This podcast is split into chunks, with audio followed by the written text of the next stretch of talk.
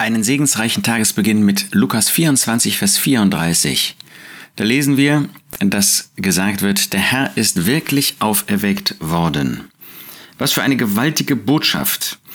Da waren die beiden sogenannten Emmaus-Jünger, die ganz traurig von Jerusalem weggingen. Für die war jede Hoffnung gestorben. Und auf einmal bekommen sie einen Gesprächspartner, jemand, der mit ihnen geht, sich an ihre Seite stellt. Und erst ganz zum Schluss erfassen sie, das ist ja der Herr Jesus. Der ist ja gar nicht mehr im Tod, der ist ja auferstanden. Und dann kehren sie in derselben Stunde nach Jerusalem zurück und kommen zu den Elfen. Judas Iskariot war ja nicht mehr. Und die sagen, der Herr ist wirklich auferweckt worden und dem Simon erschienen. Sie können das selber noch gar nicht fassen. Für uns ist das ja leider schon eine so bekannte, eine fast alltägliche Tatsache. Der Jesus ist nicht im Tod, sondern auferstanden. Aber lasst uns das noch einmal bedenken. Überlege noch mal, was das für eine außergewöhnliche Sache ist.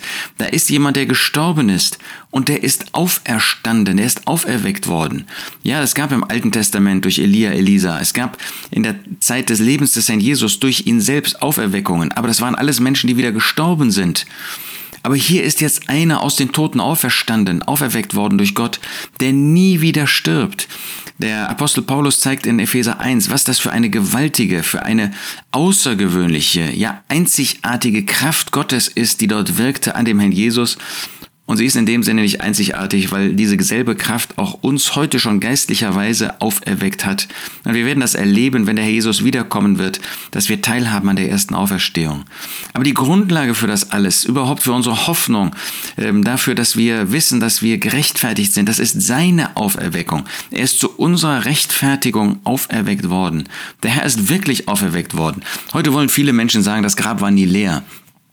Das kann man natürlich nach 2000 Jahren gut sagen, wo man keine Augenzeugen mehr hat. Aber in der Schrift gibt es viele Augenzeugen. Petrus ist einer, der den Herrn Jesus gesehen hat. Und viele andere waren das auch. Wir können sagen, der Herr ist wirklich auferweckt worden. Und deshalb, weil er Leben hat, besitzen auch wir Leben in ihm. Weil er auferweckt worden ist, werden auch wir auferweckt werden und teilhaben an der ersten Auferstehung. Wir haben eine Hoffnung und wir werden bei dem Herrn Jesus sein. Und in, diesem, in dieser Zuversicht, in diesem Vertrauen wollen wir jetzt unser Leben auch hier auf dieser Erde leben zu seiner Verherrlichung. Der Herr ist wirklich auferweckt worden.